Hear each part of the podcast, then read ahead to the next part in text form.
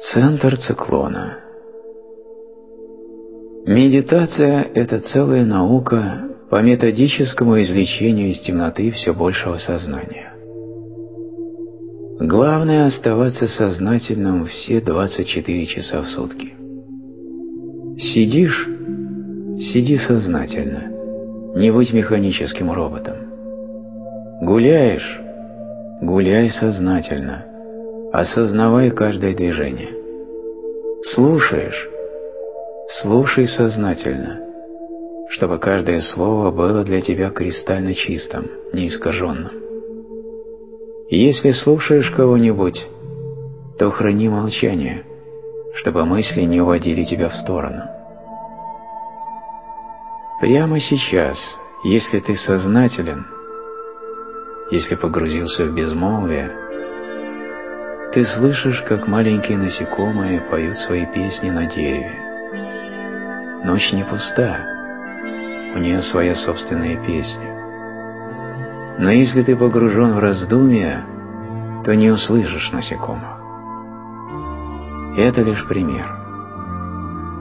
Обретя спокойствие, ты сможешь услышать свое сердце.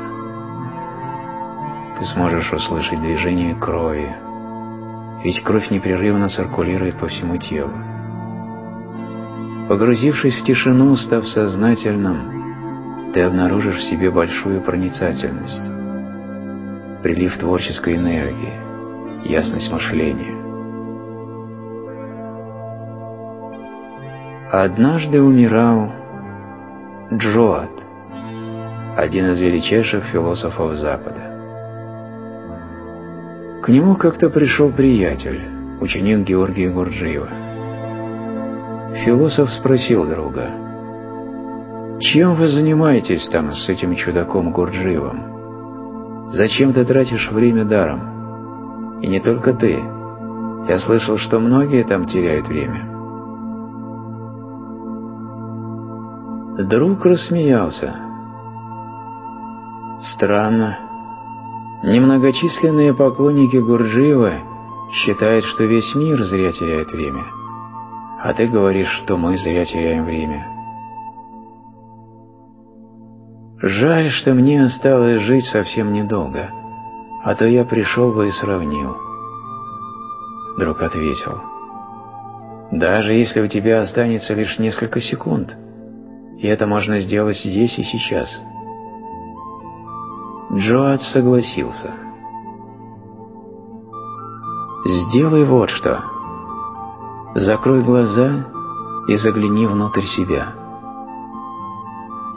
Затем открой глаза и скажи, что ты там обнаружил. Философ закрыл глаза, потом открыл их и сказал, «Там темнота и ничего больше». Друг рассмеялся и ответил, «Сейчас не время смеяться, ведь ты находишься на пороге смерти, но я пришел как раз вовремя. Так ты говоришь, что увидел только мрак и ничего более? Конечно. Но ты же прекрасный философ. Ты написал такие замечательные книги. Разве ты не понял, что есть ты и есть темнота? Иначе кто бы увидел темноту? Темнота сама себя не видит. Это не вызывает сомнений и темнота не может заявить, что есть только темнота. Умирающий подумал немного и ответил.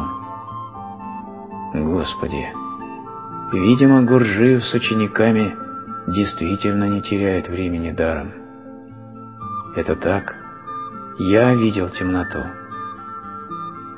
Друг сказал, «Наша главная задача – превратить это «я» в наблюдателя сделать его явным, придать ему четкую форму и рассеять эту темноту. Этот процесс происходит одновременно. По мере того, как наблюдатель приближается к центру, темнота становится все меньше и меньше. Когда же наблюдатель полностью выкристаллизуется, становится лотосом сознания. Темнота полностью исчезает. Находиться во мраке значит довольствоваться в жизни малым. Наполниться светом значит брать в жизни все.